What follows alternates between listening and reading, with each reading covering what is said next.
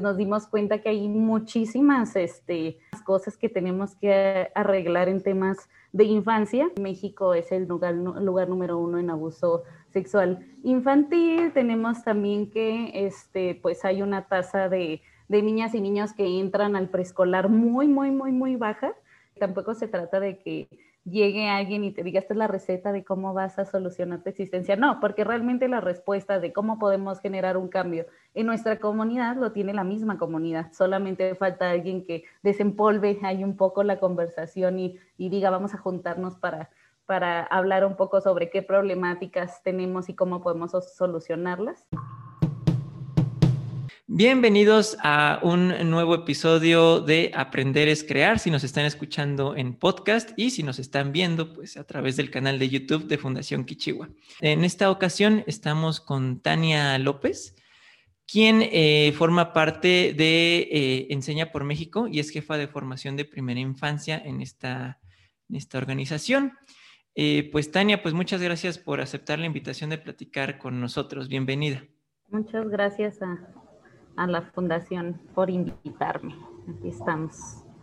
Bueno, Tania, y pues me gustaría, como siempre, cederte primero a ti el micrófono para que nos platiques un poquito sobre qué es lo que haces en este, en Enseña por México, que nos expliques un poco de la importancia de la formación en los primeros años que tienen los pequeños y en general de, de, de lo que has aprendido en este, en este proyecto de Enseña por México y lo que te gustaría que escucharan docentes. Muchas gracias. Pues este, yo soy jefa de formación eh, de la modalidad del programa de primera infancia. En Enseña por México hay dos modalidades. Está la parte de eh, básica y media superior y primera infancia que surgió en 2018 justamente por esta necesidad reciente que, se empezó a, visibilizar sobre eh, la atención desde los primeros años.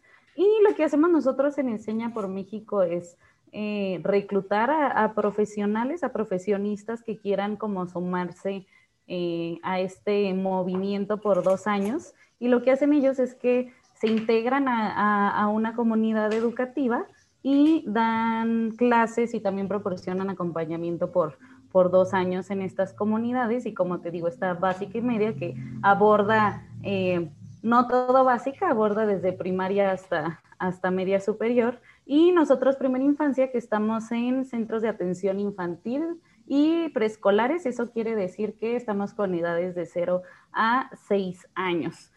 Em, yo en el pasado fui justamente una, una profesional de enseña por México, estuve por dos años colaborando a nivel primaria. Yo soy licenciada en educación preescolar por la Escuela Normal del Estado de Chihuahua y este, pues solamente estaba esta modalidad del programa, estuve dos años con primaria, pero pues ya después surgió primera infancia que realmente es como, como el nivel por el que me, me, me induje a los procesos educativos.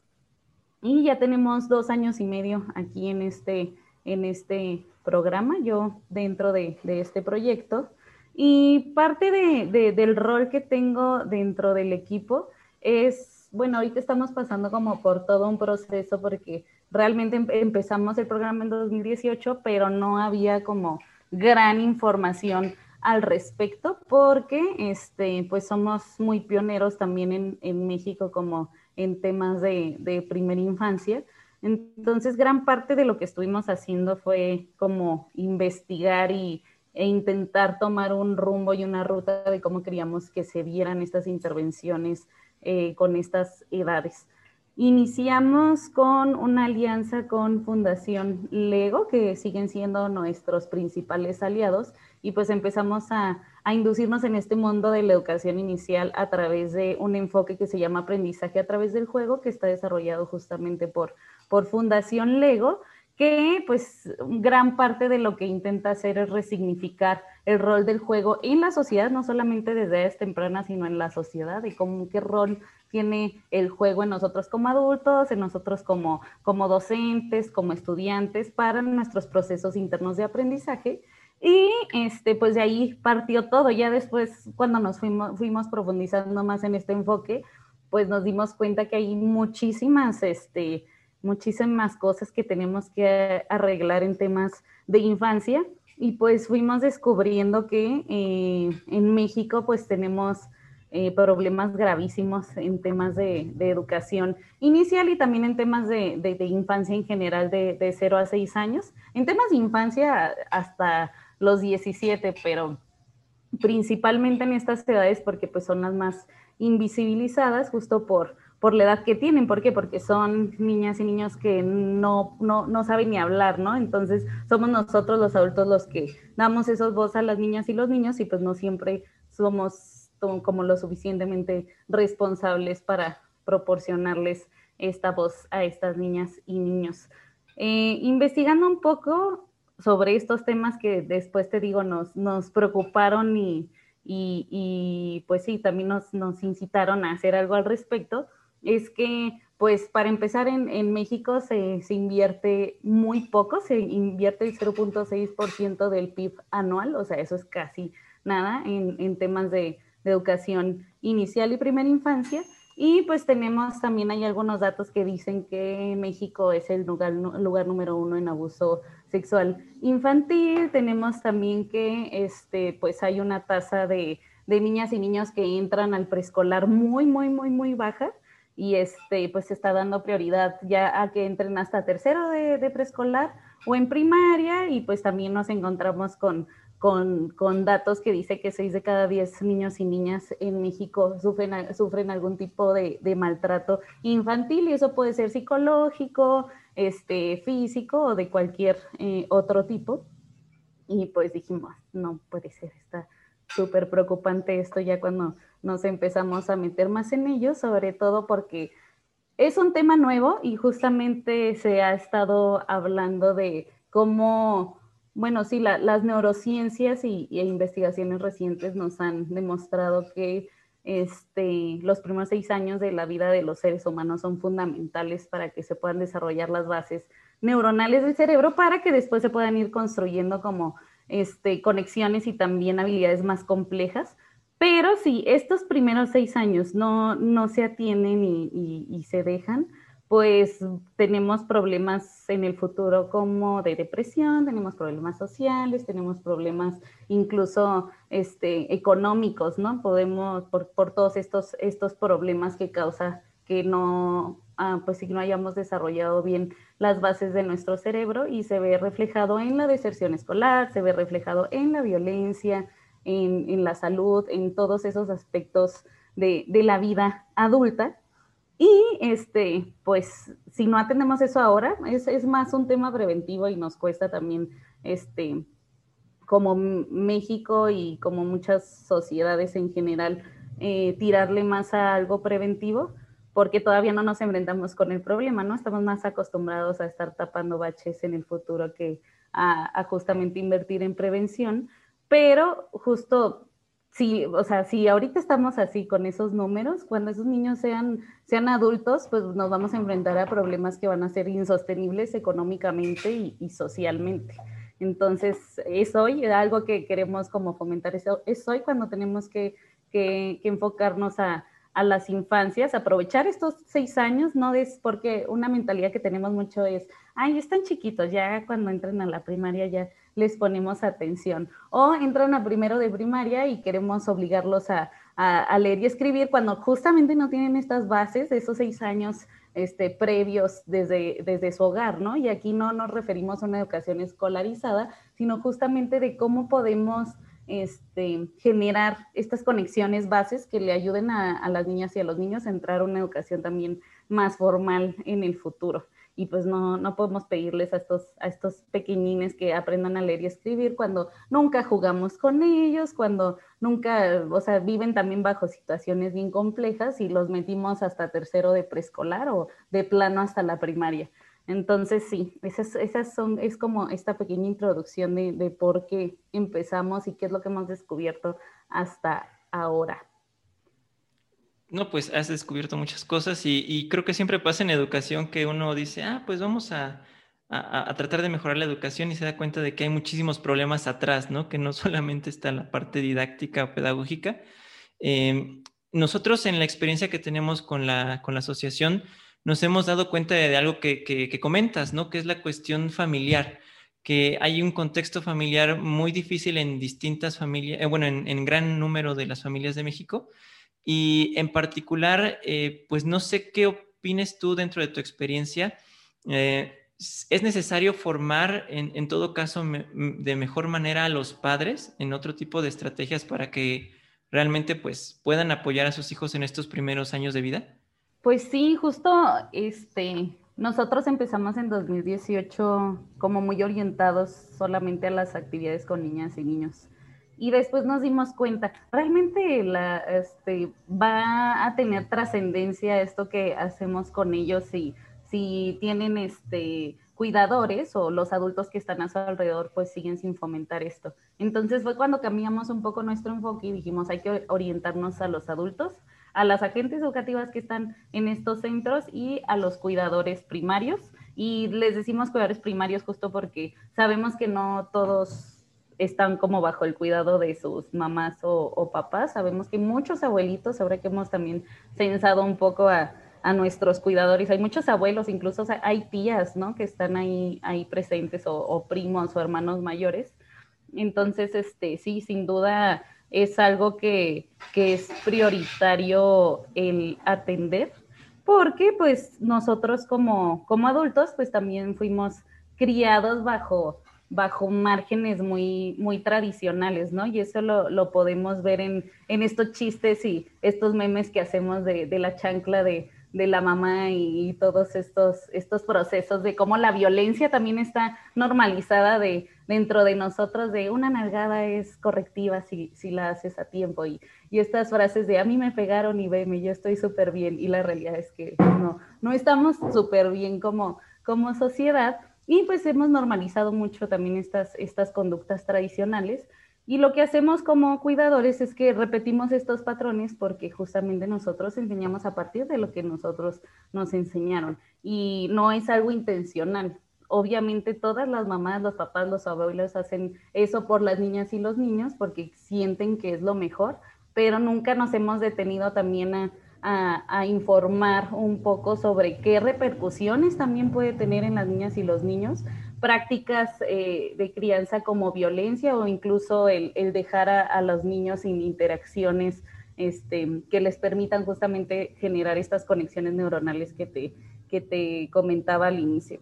Entonces, este, sí, es prioritario y justo por eso empezamos también en el año pasado, antes de que la pandemia empezara a hablar un poco sobre estos temas, y con el equipo surgió una innovación que ahorita estamos desarrollando que se llama Jugamos Juntos, que justo voltea a ver un poco a, estos adultos cuidadores de niñas y niños, pero partiendo siempre desde el yo, porque no le podemos pedir a los adultos que sean los mejores papás del, del mundo, sí, pues primero no, no, no, tienen estos procesos personales, ¿no? También los culpamos mucho de cómo se hacen las cosas, pero quién les pregunta cómo se sienten, por ejemplo. Entonces, este, este programa lo que pretende es pasar como por tres momentos, que el primero es cuidando al cuidador, el segundo se llama el adulto que acompaña, que aquí ya son más enseñarles herramientas de acompañamiento, pero siempre pues partiendo de, de este autocuidado que deben tener también como adultos. Y el último se introduce este, este tema que tenemos nosotros, que es aprendizaje a través del juego, y en esta línea se llama Juego en Familia porque pues queremos también invitar a que se den estas interacciones eh, de vínculo a través de, del juego, que es la forma más natural en la que podemos también establecer estas relaciones de confianza con las niñas y los niños. ¿Cómo, se ejecuta este programa? Eh, ¿Ustedes van directamente como tal a, las escuelas, a los centros de formación? o, ellos, o, la gente se acerca a ustedes? ¿Cómo funciona?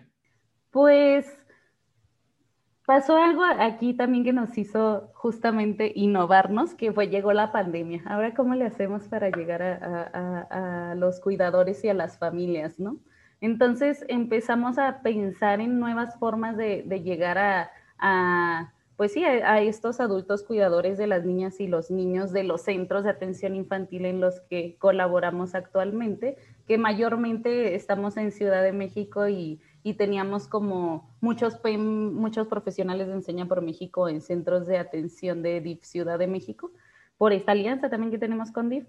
Y este, lo que hicimos es desarrollar un programa de 10 semanas porque descubrimos y desde antes de la pandemia que pues nuestros cuidadores realmente no tienen tiempo de mucho tiempo para dedicarle a una formación para ellos. ¿Por qué? Porque tienen trabajos complicados, muchos de ellos también por las características locales de Ciudad de México eh, se dedican al comercio informal, entonces tienen horarios ahí un poco complejos y desarrollamos como algo en lo que dijimos, no, que no sea tanto tiempo, sino que sea algo corto y representativo. Y es un programa de 10 semanas híbrido. No es 100% presencial ni, ni síncrono como estamos ahora, o sea, no nos tenemos que conectar en la misma temporalidad, sino que este, utilizamos también a partir de una investigación el medio por el que más se comunican los, las familias, que es el WhatsApp. Entonces, aprovechamos este, este, esta herramienta para tener estas sesiones eh, asíncronas o experiencias asíncronas. Entonces, por WhatsApp les mandamos todo el contenido que es más como Sí, más, más, tema, más contenido a través de cápsulas. Eh, generamos algunos juegos también virtuales que no consuman muchos datos para que los puedan utilizar, porque también muchos de ellos no tienen una conexión Wi-Fi a Internet, sino que tienen datos móviles. Entonces buscamos la forma también de, de ver cómo podíamos eh, proporcionar estos recursos a partir de ello.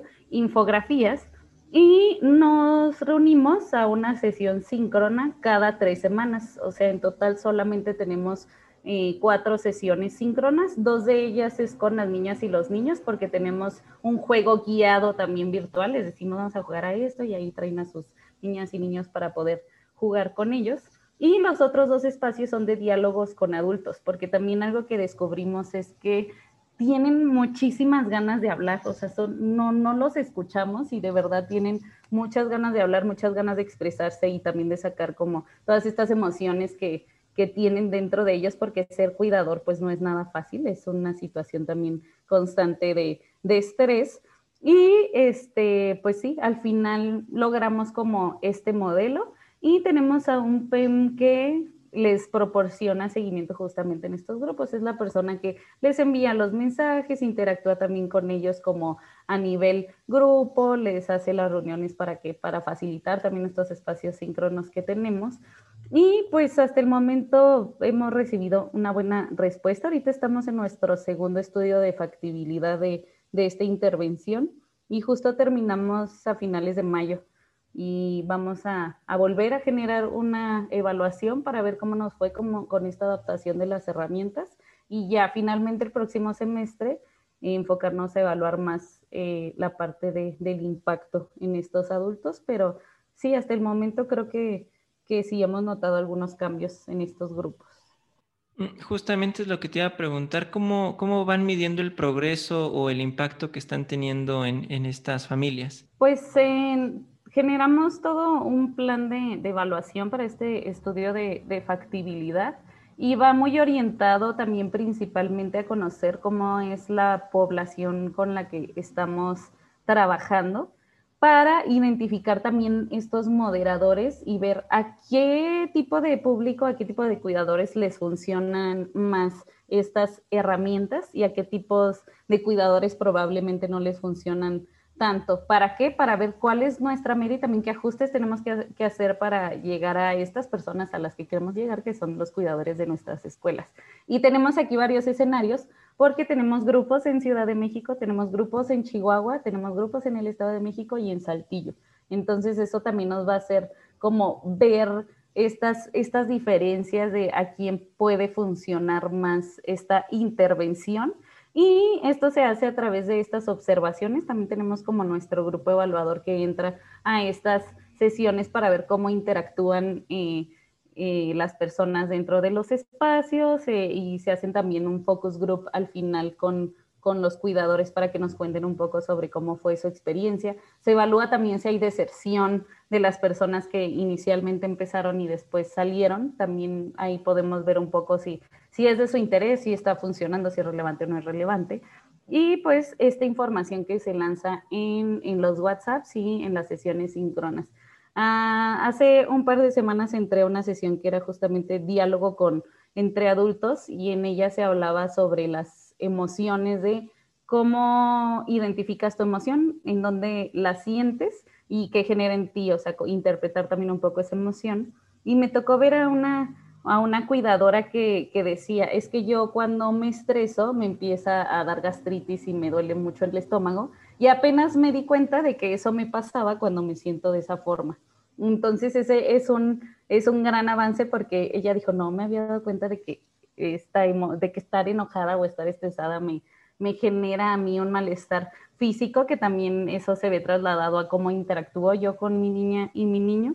Y pues esas son como estos grandes este, descubrimientos que, que, hemos visto de que sí, sí han empezado a utilizar estas herramientas y les ha apoyado justamente a identificar cómo se sienten, este, cómo esto afecta en su relación con los otros, cómo esto afecta en su relación con las niñas y los niños.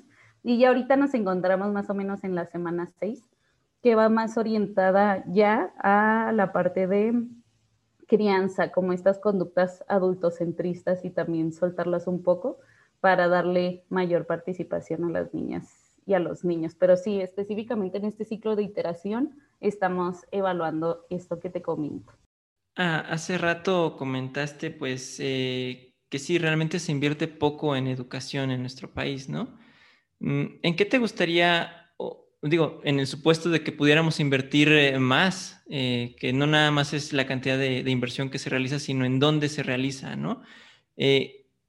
¿Qué, tipo de inversiones te gustaría que se realizaran en educación? Eh, supongo más en particular en, primera infancia, que es en donde tienes más experiencia. O sea, ¿en qué se tiene que invertir? ¿En más programas como estos? ¿En más escuelas? ¿En más centros? ¿En qué?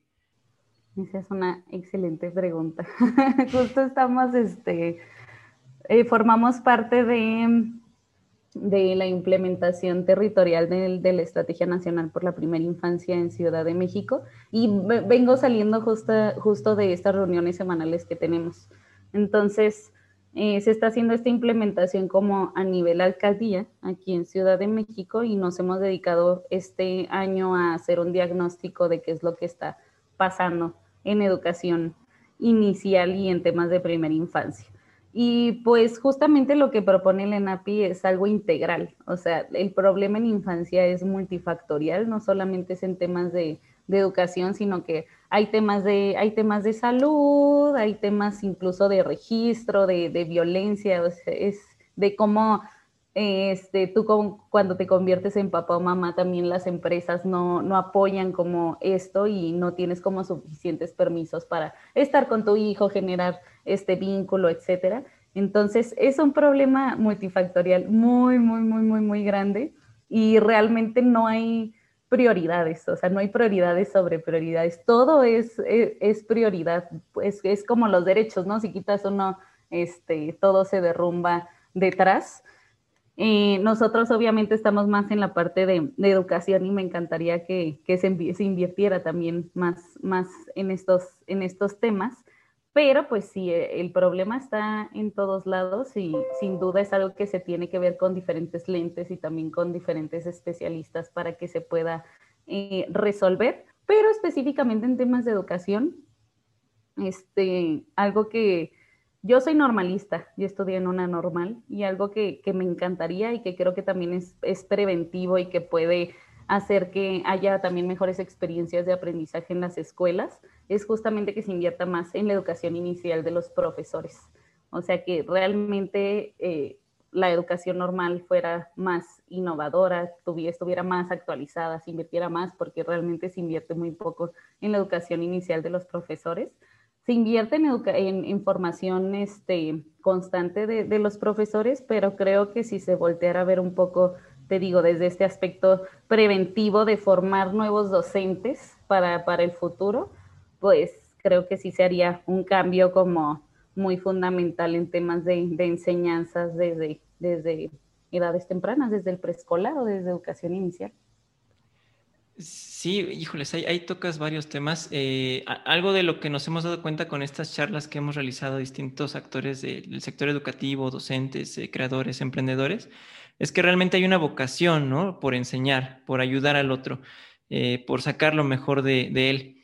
Y, en esta parte de formación docente, varios nos han referido que pues a ellos les hubiera gustado, pues sí, precisamente estar más preparados, por ejemplo, en, cómo dar una clase en línea, en, otro tipo de aspectos que pues eh, no necesariamente es que los haya provocado la pandemia, pero pues los hizo evidentes, ¿no? Eh, y, en, este, en este sentido también me comentas que eres normalista. He revisado algunas conferencias que también saca de pronto la, la Nacional de Maestros de aquí de la ciudad. Y me da la, impresión a mí de que el, docente en México está más preocupado porque se le respeten sus derechos como docente que por enseñar, lo cual no estoy diciendo que esté mal. De hecho, me parece pues totalmente lógico. Eh, para, o sea, creo que hay una necesidad de revalorizar la profesión y, y en este sentido a mí me hace un poco de ruido el pensar, híjoles, es que ¿Cómo le estamos pidiendo a un docente en México que pues sea innovador? Si de pronto el docente no tiene ni siquiera la garantía de que va a tener pues un, sueldo o trabajo saliendo de, su, de, su, magisterio, ¿no? Entonces, no sé, eh, ¿qué, ¿qué, opinas al respecto? Eh, ¿Cómo está realmente este ambiente de ser docente en México? Pues sí, sin duda, yo coincido totalmente en que está muy poco valorada la, la profesión en todos los, sentidos, ¿no? También en algún punto de, la vida se convirtió esto como una persecución a, los maestros y de repente todo es culpa de, ellos, ¿no? Todo lo malo que, hay en el país es, culpa de los maestros porque este, no les gusta hacer su trabajo, etc. etc. Hay muchas cosas que, que se dicen sobre ellos y sí, sin duda, el el, el, el, por lo menos valorar la, la, la, labor docente es un, es un gran paso y en todos los sentidos, o sea, también invertir más en, en, en, los sueldos para maestros, o sea, eso también sería un ideal porque la verdad es que ser docente es un trabajo de, de tiempo completo y en un mundo ideal tendría que ser el, el, el escalafón más alto de, de, la sociedad, el ser docente, ¿no? A veces es está también mucho esta, esta situación de, ay, es que este, eres, eres maestra porque no pudiste hacer otra cosa, ¿no? Me he topado también mucho con, con estos temas, y más cuando eres maestro de, preescolar, o sea, entre más bajo está tu nivel este, educativo al que das eh, clases, es peor valorado porque es así de, ah, entonces este, juegas a tijeritas uno y dos y todas esas esos temas que, que siempre dicen. Entonces, sí, sin duda, hay que valorarlo más en todos los sentidos y también no, no exigir lo que, lo que no, no, se da. Algo que también nos hemos topado mucho con, con las maestras con las que colaboramos es que tienen una carga administrativa enorme y, y se exige que hagan como todo al 100, pero realmente no, nadie les apoyó como a ser resilientes, por ejemplo, en esta situación de pandemia, ¿no? Nos encontramos con con maestras que, que tenían miedo sobre cómo usar el Zoom, por ejemplo, o cómo usar este, otras herramientas, porque nadie les enseñó, pero sí se les estaba exigiendo que, que, lo hicieran. Entonces, sí, sin duda hay que ser congruentes y si como sociedad exigimos eso, pues también tenemos que, que darlo y, y, los docentes son la espina dorsal de la educación. Si no los volteamos a ver y no invertimos en ellos, pues no, no vamos a poder dar pasos hacia la mejora de, la calidad que, queremos, que, tanto buscamos. ¿Y, qué tanto crees que se dependa de un tercero para que se logre este cambio? E, es decir, eh, e, en este proceso también de investigación que hemos realizado, pues nos hemos dado cuenta de que mucho, o sea, los profesores tienen una gran oportunidad justo ahora porque al exigirles también desarrollar otras habilidades, y al darse cuenta que las podían desarrollar, comenzaron ellos, ellos mismos a, a, desarrollar soluciones diferentes, ¿no? Y, y, algo que a mí en lo particular, eh, pues eh, me gustaría es que no dejaran de innovar los profesores, ¿no? De que continuaran eh, sintiéndose empoderados con este sentido de, de, que su labor vale y que pueden cambiar las cosas. Em, ¿qué, qué, qué, crees que haga falta para que este, pues este impulso no se pierda y pues no sé, para que sigan surgiendo más iniciativas como las que se hacen a través de Enseñar por México.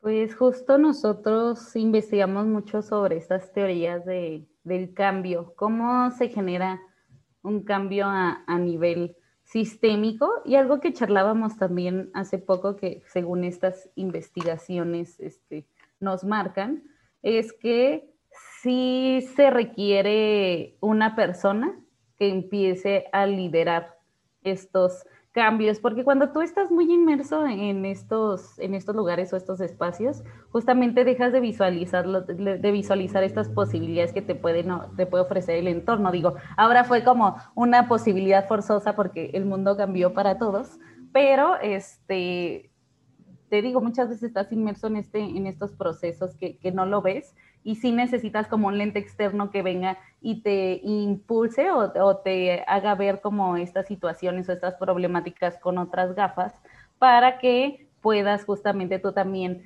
desarrollar tu liderazgo y desarrollar el liderazgo en, los otros y así se va haciendo como una cadenita dentro, dentro de, de estas comunidades educativas y también como comunidades en general. Pero sí, sin duda yo, yo sí considero y te digo, según estas teorías que, que hemos investigado sobre cómo se, se, realiza este cambio es que sí debe de haber una persona que impulse que esto suceda. No que lo haga, porque tampoco se trata de que llegue alguien y te diga, esta es la receta de cómo vas a solucionar tu existencia. No, porque realmente la respuesta de cómo podemos generar un cambio en nuestra comunidad lo tiene la misma comunidad. Solamente falta alguien que desempolve ahí un poco la conversación y, y diga, vamos a juntarnos para para hablar un poco sobre qué problemáticas tenemos y cómo podemos solucionarlas. Eh, esa es la forma, porque la gente externa que viene o la gente que viene a movilizar no es superhéroe, es facilitador de procesos. Y es algo que también intentamos promover mucho con nuestros premios en Enseña por México. No se trata de ti, se trata de algo más grande y tú eres la persona justamente que va a potenciar los liderazgos de las otras personas. No eres el protagonista, eres la persona que se va a encargar de que los otros sean protagonistas. Entonces sí, sin duda creo que sí es necesario. ¿Cuál ha sido el método más efectivo que han tenido ustedes eh, para acercarse a la comunidad docente, a la comunidad de formadores? ¿Ha sido a través de instituciones, ha sido a través de convocatorias? ¿Qué es lo que han visto que más les funciona? Pues sin duda necesitamos alianzas para llegar a, estos, a estas escuelas y también para tener a, más PEM. La forma, porque nuestros PEM este, cursan una, una, maestría, entonces este, tenemos que buscar también los recursos para poderlos becar en el programa y para que ellos se puedan integrar a estas comunidades. Entonces tenemos varios tipos de aliados. Tenemos los aliados que, que también son prometores de la, educación y, y, son los que donan para que nosotros podamos eh, tener más PEM y más convocatorias para estos espacios. Y tenemos a eh, los aliados como estas instituciones y organizaciones que nos permiten entrar a estas escuelas. Eh, en Ciudad de México, sin duda, DIF Ciudad de México ha sido un estupendo aliado. Nos, ellos nos abrieron las puertas de todos los centros de atención infantil de, de DIF y fue como entramos a estos espacios. Entonces ya una vez que entramos a estos espacios, pues el director o el coordinador, porque es el que nos permite entrar a, estas, a estos grupos, ¿no? Con los maestros y los maestros son los que nos permiten entrar a, sus grupos con sus estudiantes. Entonces es toda una cadena como de, de que nos vayan abriendo las puertas dentro de, de estas instituciones y pues es, es, es, conversar, o sea, creo que si las personas tienen como esta iniciativa de, de, querer mejorar también estos entornos y entienden estas teorías del cambio que te comentaba al inicio, pues son los que nos abren este, las puertas y tenemos muchos aliados. En, en, Monterrey tenemos también, bueno, Nuevo León en general tenemos a, a, Conalep, que también es un estupendo aliado y es el que nos ha dejado entrar a estas instituciones. Tenemos también algunas secretarías eh, a nivel nacional que nos han abierto estas puertas para que entremos. Y eh, pues así es como hemos llegado justamente a los maestros y siempre llegar con una mirada, te decía, de no soy el superhéroe, porque no, la realidad es que los, los, que mejor saben cómo dar las clases y, y, hacer este, estos movimientos son los docentes, porque son los que están ahí y son los que conocen a, a, la comunidad, a sus estudiantes. Más bien es este, llegar como con unos lentes muy de, de humildad, de aprender, porque también nosotros somos externos y a partir de ahí empezar a, a, a co-construir con los miembros de la comunidad. Sí, de, hecho creo que casi siempre las mejores soluciones se desarrollan en equipo con los mismos docentes, ¿no? Y a veces también están inmersos en su propia labor eh, administrativa o docente y se olvidan que tienen más compañeros. Y en nuestra experiencia sí ha, sucedido eso, ¿no? Al, reunirlos y al hablar de un problema en común, eh, pues generan soluciones bien interesantes. ¿qué te gustaría que cambiara en la educación en los siguientes cinco años? Sí, esa también es, una carta a Santa Claus muy complicada. ¿Qué me gustaría? Principalmente desde este enfoque que hemos que no, del que nos hemos apropiado, que se llama Reyo Emilia, es una, es una filosofía y que a nosotros nos ha, nos ha fascinado y nos ha encantado justamente porque habla de cómo podemos volver a poner el foco en las y los estudiantes. Una frase que me gusta mucho de, de Loris Malaguzzi, que es justamente la persona que, que promovió y generó esta filosofía, es que dice, hablamos mucho de los niños, pero hablamos poco con ellos. O sea, hablamos mucho de los estudiantes, hablamos mucho de la educación, pero realmente cuántas veces volteamos a ver al centro de esto, que son las, las estudiantes, los niños, las niñas, los jóvenes, y les preguntamos, ¿qué te gustaría aprender? ¿Qué te gusta de la educación? ¿Qué no te gusta? ¿Qué te gustaría cambiar? ¿no? Creo que al final ellos son los que tienen la respuesta y me encantaría que, que este fuera como el principal cambio que se hiciera, que volteáramos a ver, porque hay muchos problemas y ya los vimos, pero empezáramos volteando a ver a, a, estas niñas y niños que realmente estamos aquí por, por ellos. La educación es, es por ellos, pero a veces se nos olvida que, que el foco son ellos, no todas las situaciones que, que, ocurren alrededor, las situaciones sociales, políticas, etcétera, sino que ellos son el corazón de esto y tenemos que retomarlo. Sí, sin duda. Y, y bueno, pues para, para ir cerrando, eh, te digo, seguramente van a estarnos viendo docentes en, en esta charla que, que tenemos y, y, me, me, gustaría preguntarte, ¿qué le dirías a un profesor que de pronto pues se siente pues estresado o un poco abrumado por, por diversas situaciones y que quizá está perdiendo un poco la, la chispa o la vocación? Eh, ¿Qué le dirías como para que recupere ese ánimo?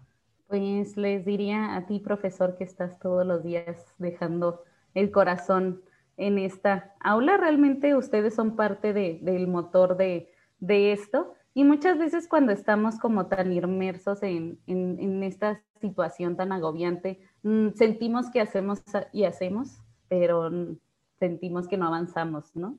Entonces, tenemos que parar también un momento y ver en retrospectiva como todo esto que hemos dejado, todos estos estudiantes, porque seguramente hay alguien este, dentro de sus grupos históricamente o, este año que, que, dicen wow y que seguramente si no se hubieran topado con, con ustedes no, no hubieran logrado hacer lo que, lo que hicieron y tampoco eh, hubieran valorado lo que valoran, lo que valoran de ustedes. Entonces siempre es enfocarse a, a estas, estos pequeños detalles de, de la vida que nos hacen seguir en este, en este camino educativo, porque sí, a veces no nos damos cuenta y, trabajamos y trabajamos y, y, de repente llega alguien que dice, ay, no, pues muchas gracias, yo no, no, no, no habría hecho esto sin, sin usted, maestra, ¿no? Sin usted, profesor. Y, y a nosotros como, como profesionales de Enseña por México nos ha, nos ha pasado y es súper inspirador saber que por lo menos impactamos en la vida de, de estas personas.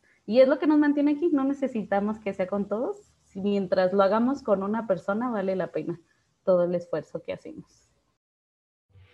Sin duda que lo vale. Y pues, eh, Tania, no sé si nos quieras compartir algún contacto a través del cual pues te puedan contactar a ti o directamente a, Enseña por México, eh, redes eh, o cualquier canal de comunicación. Sí, claro que sí, pues nos pueden encontrar en nuestras redes sociales, que es arroba Encena por México.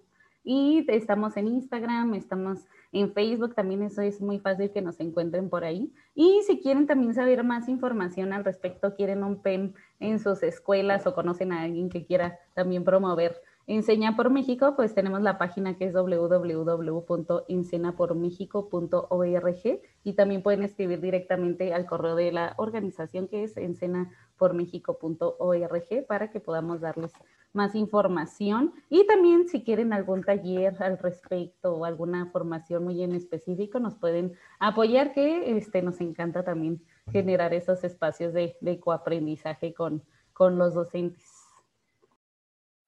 Perfecto, pues vamos a dejar ahí los enlaces también en la descripción de este video cuando, cuando se libere. Y pues, eh, pues muchas gracias por participar con, con, nosotros en esta pequeña charla que tuvimos.